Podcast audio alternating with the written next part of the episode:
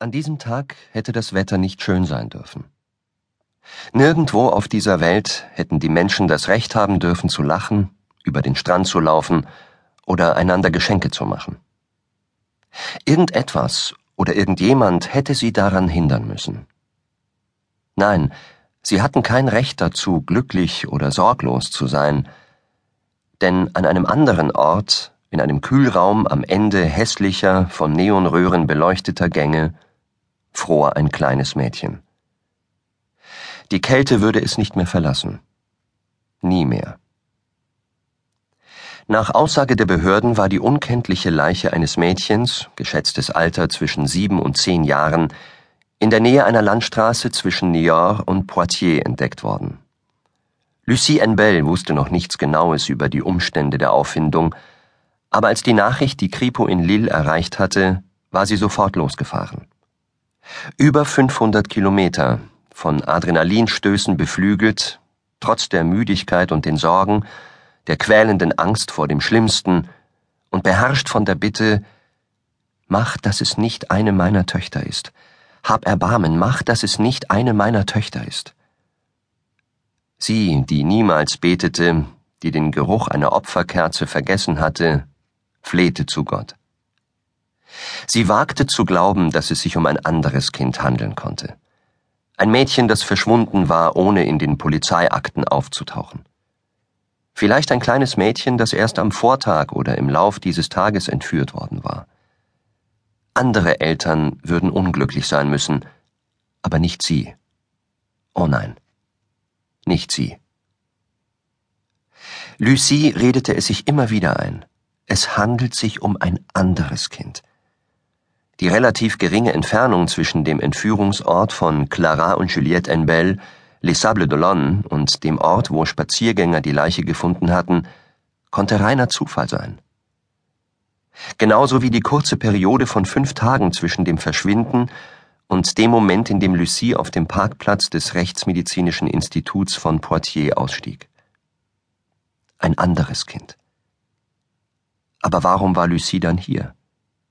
Warum spürte sie plötzlich eine ätzende Säure in ihrer Kehle, die ihr Brechreiz verursachte?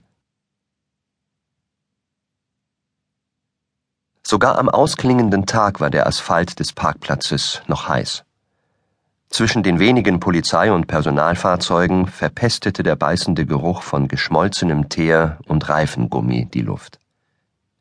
Dieser Sommer 2009 war die Hölle gewesen, vor allem in persönlicher Hinsicht. Dabei stand ihr das Schlimmste noch bevor, wegen dieses abscheulichen Worts, das in ihrem Kopf hämmerte. Unkenntlich.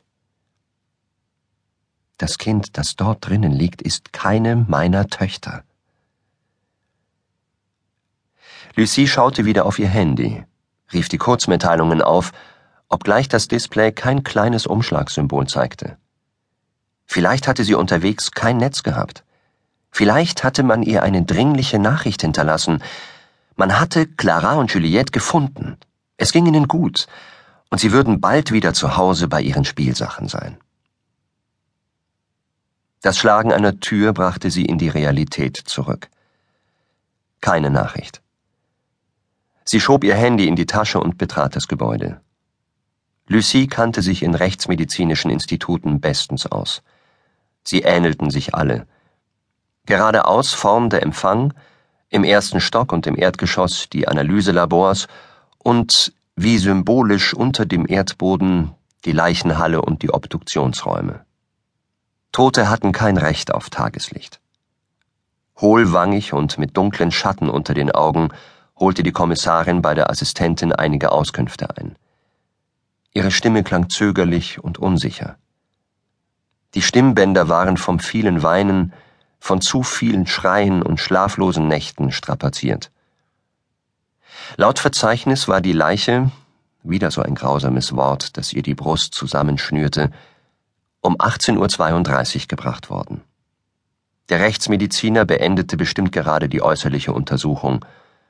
Vermutlich war er damit beschäftigt, aus der Toten die letzten Lebensminuten herauszulesen. Es ist ein anderes Mädchen. Es ist weder Clara noch Juliette. Lucie hielt sich nur mit Mühe aufrecht und wäre am liebsten umgekehrt.